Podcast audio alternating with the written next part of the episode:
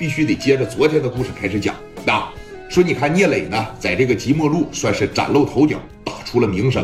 不但在自个儿的小市场名声大噪，甚至在整个的即墨路都引起了很多大哥哎对他的想法，说这小子是不是要起来呀？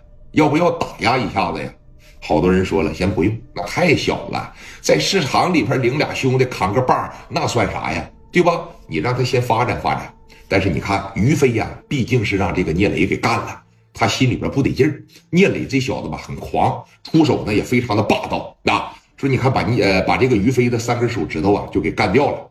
来到医院里边，这个于飞呀气儿就不打一处来。你这是纯纯让人踩着上位了。公屏上告诉我对不对呀？你不直接把聂磊成全了吗？你打了六七年的名声，你在这即墨路，于飞也算是一号大哥，你在这市场也收了保护费。人家聂磊刚他妈来第四天、第五天就给你干了，这不纯纯踩着你肩膀子往上爬吗？于飞这个心里啊是太难受了。但是咱话说回来，于飞既然能做到这个位置上，他不但说认识王所长，啊，王所长就讲话了，有能力者上。有人说了，为啥王所长要培养聂磊呀？在那个年代，啊，他必须是哎那个什么什么相互的。所长呢也是指望说聂磊大了以后能给他挣点米也是能给他镇压镇压底下这帮小孩儿。但是于飞把电话呀打给了他的老大峰哥，这是正儿八经的社会啊，也就是说啥呀？凯迪亚会所的老板把电话就打给了峰哥，峰哥这边拿起电话来一接上，万万没有想到，说你看于飞每个月收的保护费，按月要给他大哥交一部分。那电话响起了以后，峰哥在这瞅着，说这也不到日子呀，这怎么保护费有咋交上来了呢？这么快吗？这个月啊，是收的多了吗？拿着电话这一接。小飞呀，峰哥，我这在医院呢，在医院呢，咋的了？有事儿了？有病了？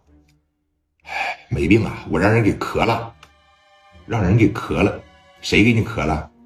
即墨路他妈一个小孩叫聂磊，一个小乡巴佬。小孩岁数不大，成狂了。刚一来的时候吧，我合计上他摊上收点保护费。小孩挺别，我说别人一天五十，你拿一天二百。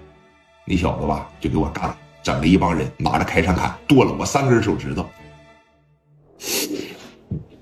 不是我问一下子，他多少人呢？就给你那帮兄弟干了。你现在多了张罗不来，三四十号兄弟你不有吗？有，但是啊，我这帮子兄弟养尊处优惯了，这几年，咱再说句实话，欺负欺负老百姓行，欺负欺负这帮摆摊的行。聂磊这小子啊，我觉得你该打压他一下子，峰哥。那再一个，我是你老弟呀，那打在了我的身上，不也是抽在了你的脸上吗？你觉得呢？我估摸着啊，聂磊这小子要是再不打压的情况下，整个即墨路所有的大哥现在都在盯着聂磊，但是没人拿他下手，觉得他太小了。他团伙里边一共就两三个人，多人，一共就两三个呀。唉，小飞呀，原来哥瞅你这孩子挺好，你这不纯纯是个废物吗？你三四十号人，你打不过仨人，不是？就是聂磊这小子吧，挺傲的，也挺敢下手，出手就杀人呢。你放狗屁吧！我怎么这么不信呢？我派个人过去，我看看他想咋的。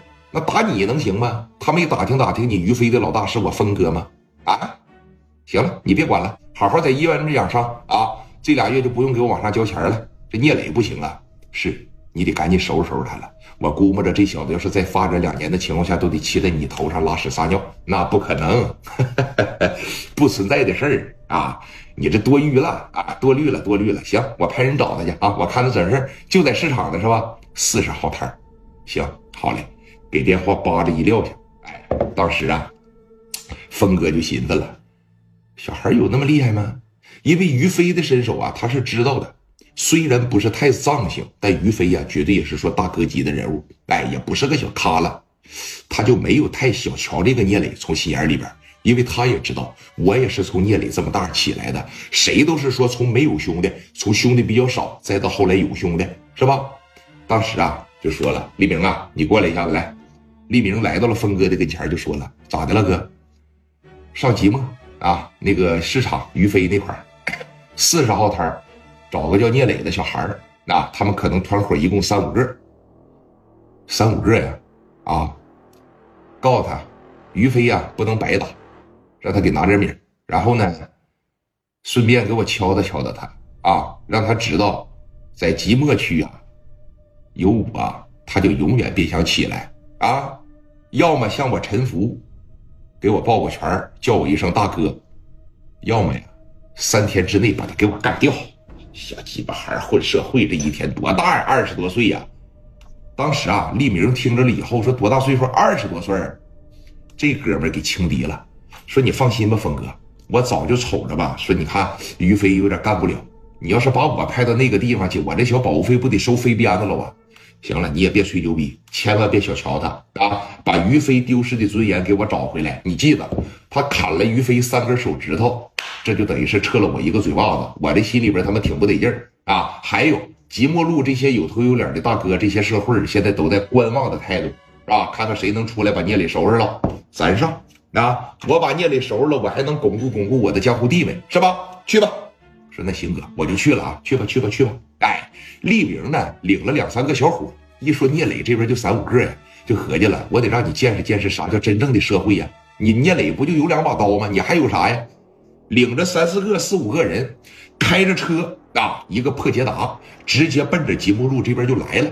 聂磊、蒋元、刘丰玉这仨人呢，还是在四十号皮鞋摊卖着皮鞋，哎，做着批发的生意，每天呢也就能挣个三百二百的。说实话，毕竟摊位太小了。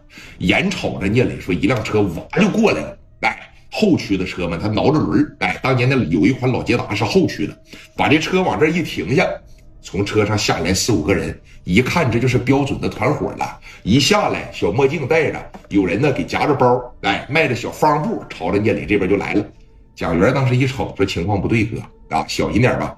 哥几个就从里边把这开山卡拿出来了。你要是来找茬的，我绝对干你；你要是过来交朋友，那行。聂磊讲话了，咱们现在的团伙呀，正在面临壮大。只要是朋友，只要是够手，只要是说有你俩这两下子。我聂磊就收他当兄弟啊！说你看这边立明一过来，那小劲儿给你拿捏的，来到聂磊跟前儿，哎，小孩儿，聂磊、蒋元、刘丰玉这哥仨在这，谁也没动他，抬眼一瞅他，你要不是来买皮鞋的吧，就抓紧时间滚蛋啊！蒋元说话很狂，不会给你留任何的面子。刘丰玉两手这一抱抱，没听着说啥吗？买皮鞋挑一挑，不买皮鞋抓紧时间滚蛋！戴个小墨镜，夹个小包，领几个小弟在这狂啥呀？啊，滚犊子！立明当时一瞅，这还真挺狂啊！啊，这跟传说的也差不多。聂磊当时，贾元啊，冯玉先别啊！聂磊这边一站起来，你好，哥们儿，怎么回事？你是聂磊吧？我听说即墨出了个小大哥，啊，打架挺狠，长得文文弱弱的，跟个书呆子一样，戴个小眼镜，应该就是你吧？你是给于飞干了那小子吧？是我，我叫聂磊。行啊，跟谁都敢干是吧？